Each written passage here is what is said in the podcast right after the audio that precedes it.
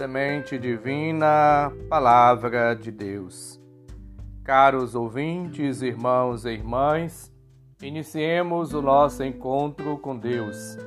Em nome do Pai, do Filho e do Espírito Santo. Amém.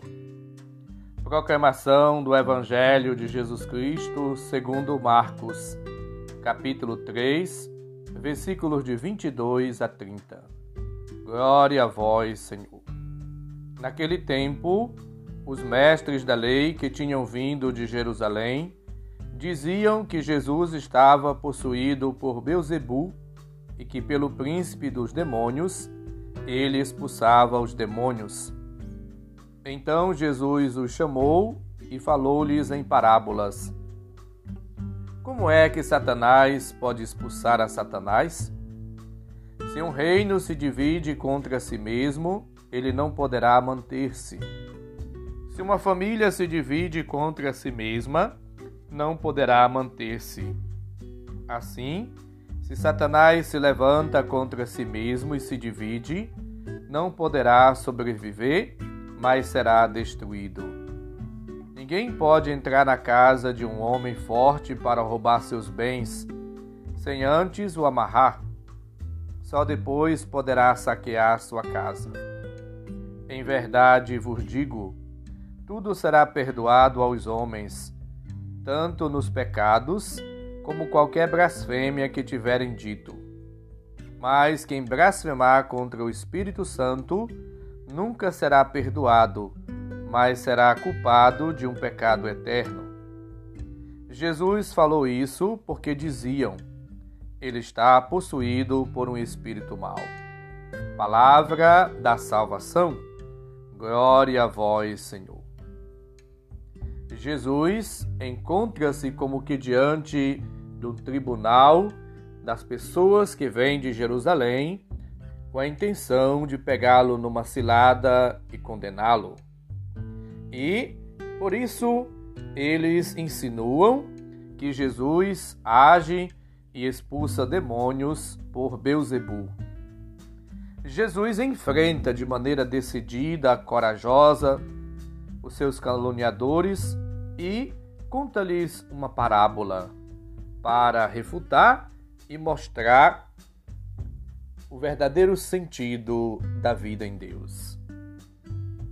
Jesus disse: Satanás, por Satanás, não era preciso estar preocupados com ele, porque o seu poder tinha chegado ao fim. As palavras de Jesus, cheias de ironia, que Marcos faz questão de frisar, são uma profecia. Efetivamente, o reino de Satanás estava prestes a ser destruído, porque se aproximava o reino de Deus, que já estava presente em ato, em ação por meio de Jesus. Jesus veio para libertar do poder de Satanás e da escravidão do pecado todas as pessoas. Ele vem para salvar, redimir, curar da vida.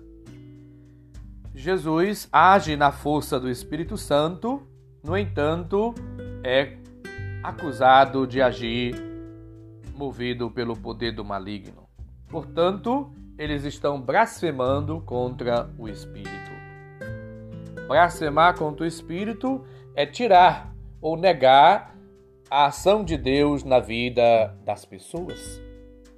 Nós não podemos fazer frente ao Espírito, nós não podemos blasfemar contra o Espírito, se recusar de receber a moção, as luzes, as graças, os dons do Espírito. O Espírito guia, santifica, dá vida. O Espírito é vida. Sem o Espírito nós não somos nada. Portanto, abramos-nos à graça, ao poder, à ação do Espírito Santo e humildemente vivamos na força do Espírito uma vida nova. Jesus, ele mostra que a sua ação foi para destruir o pecado, foi para redimir a humanidade foi para instaurar um novo tempo, uma nova época. Portanto, aprendamos a partir desse ensinamento de Cristo como devemos viver e agir. Nunca fechando-nos ao Espírito, mas abertos, disponíveis, atentos à moção do Espírito, na disponibilidade do nosso ser, da nossa vida, do nosso coração, da nossa ação. Devemos e podemos cada dia em Deus viver uma vida nova.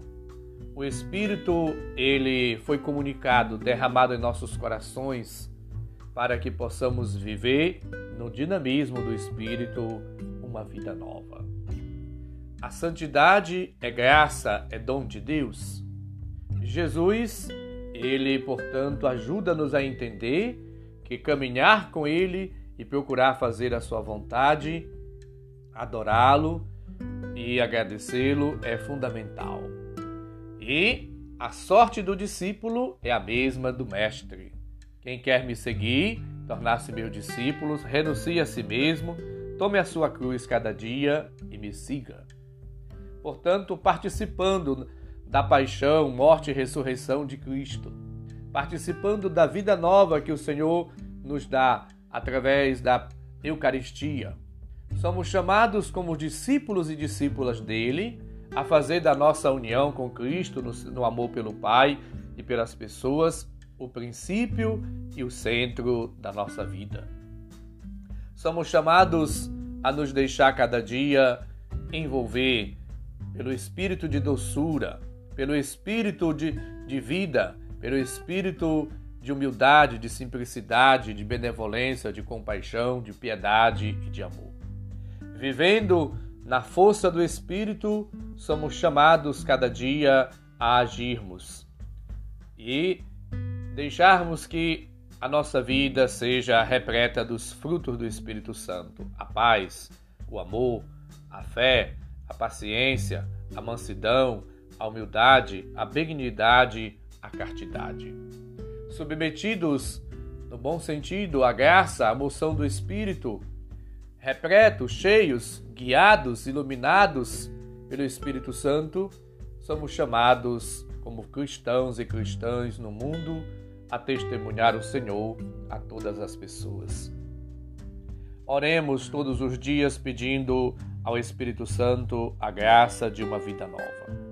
Convido a você, caro ouvintes, a todos vocês a rezarem comigo esta oração suplicando os dons e os frutos do Espírito Santo para a nossa vida e missão.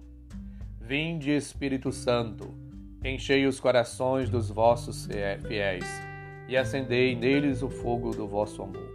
Enviai o vosso Espírito e tudo será criado, renovareis a face da terra.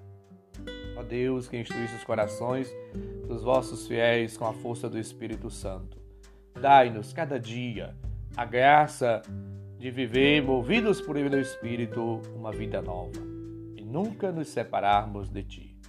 Amém. O Senhor esteja convosco, Ele está no meio de nós. Abençoe-nos, Deus bondoso e misericordioso, Pai, Filho e Espírito Santo. Amém. Um santo e abençoado dia para todos. Um abraço, felicidades. Bom dia.